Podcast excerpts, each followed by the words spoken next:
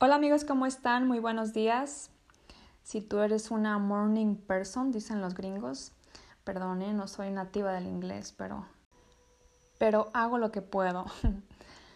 Muy buenos días, bienvenidos una vez más a Visible Podcast. Yo soy Marcela Parra. Si esta es tu primera vez aquí, bienvenido, bienvenida. En este espacio mm, hablamos de todo, de todo lo que se me ponga enfrente. Me gusta aquí venir a serle útil a los demás a través de mi experiencia.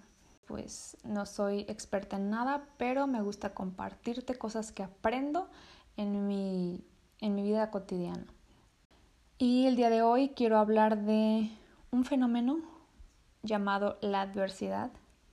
En episodios pasados yo les he dicho que practico la filosofía estoica como parte de mi vida como una manera de, de hacerle frente a la vida, me ayuda, me es útil y pues dentro de la filosofía estoica hay algo que se practica que es este, esto de la adversidad, de cómo hacerle frente a, ella.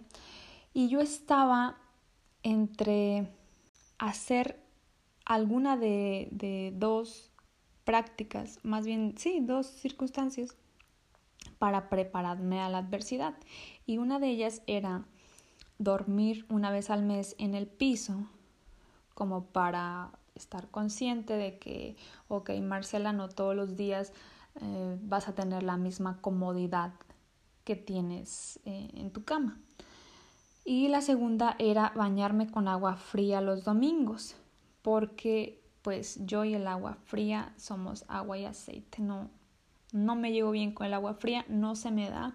Por lo general sufro mucho cuando me tengo que bañar con agua fría. Entonces estaba entre estas dos cosas como para yo prepararme a que no todos los días eh, van a ser eh, lo mismo y de que tengo que estar consciente de que en cualquier momento puede, puedo yo estar en una situación incómoda. Y mientras yo estaba por decidirme, curiosamente, sufrí una caída que me dejó un, un esguince grave. Estoy en mi casa eh, eh, dentro de mis seis semanas de recuperación de incapacidad. Así que pues yo pensé inmediatamente en hablar de esto, de la adversidad y de la falta de estar preparados para situaciones desagradables o situaciones que poco nos favorecen y de cómo manejamos el hecho de hacerle frente a estas dificultades. Porque amigos, la vida no es fácil, pero podemos hacer cosas difíciles. Y esto recuerdo que lo leí en un libro y se me quedó grabado. La frase estaba en mayúsculas, podemos hacer cosas difíciles. Entonces, pienso que la vida me vino a decir, pues Marcela, aquí tienes tu dosis de dificultad y vamos a ver cómo, cómo sales de esto, ¿no? O cómo lo afrontas. Curiosamente yo acababa de, de tener una separación de cargo. En episodios pasados les he hablado de mi trabajo. Y entonces yo estaba por regresar a, a lo que tanto extrañaba, tenía tantas ganas y el día que me caí a las 11 de la noche yo recibo una llamada de mi jefe de jefes que me dice, oye, ¿nos puedes hacer el favor de regresar a donde estabas? Porque te necesitamos, fue como necesitamos por un lapso eh, lo que tú ya te llevas del cargo, que es el, el beneficio de la experiencia. Entonces necesitamos que regreses para que nos eches la mano, ¿no? Con algo que era como inmediato. Y yo, jaja, pues, ¿qué crees? Que me acabo de dar en la madre y pues no puedo, ¿no? Entonces, pues son maneras de, de hacer frente a estas circunstancias. Siempre va a haber como decisiones ante la adversidad y pues yo estoy por el momento en mi casa.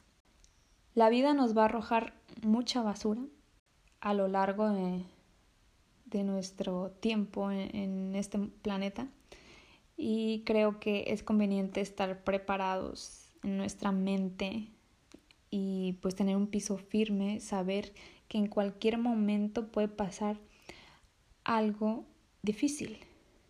Porque, pues, no sé, ¿por qué no te va a pasar algo difícil? Es como cuando a alguien le pasa algo que no le gusta y dice, pero ¿por qué a mí? Bueno, ¿y por qué no? ¿No? Si todos en este planeta valemos lo mismo, estamos expuestos desde el momento en que nacemos, entonces, pues, ¿por qué no?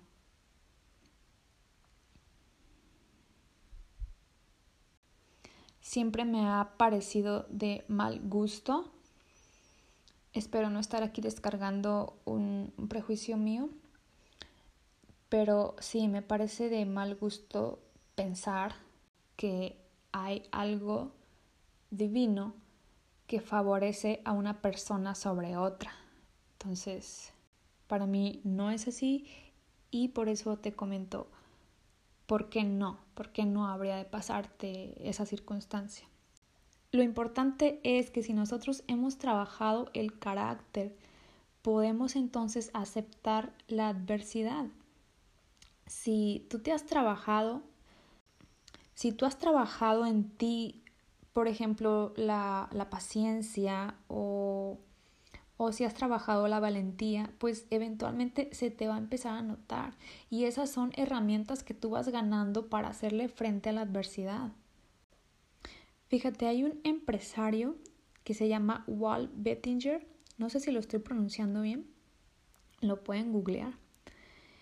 Eh, él contrata a personas mediante una entrevista en la que él a propósito genera eh, la adversidad. O sea, por ejemplo, los lleva a un restaurante y espera a que el entrevistado pida, pero para eso él ya tiene un plan donde el mesero les va a traer el platillo equivocado para ver cómo reacciona la persona y obviamente el entrevistado o la entrevistada no sabe, desconoce esta, esta parte, ¿no?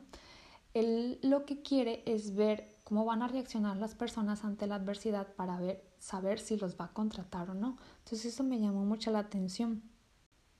Porque él para contratar las personas para su empresa, me imagino que quiere saber qué tan trabajada tienen la paciencia o la valentía o la madurez o la tolerancia o cualquier virtud.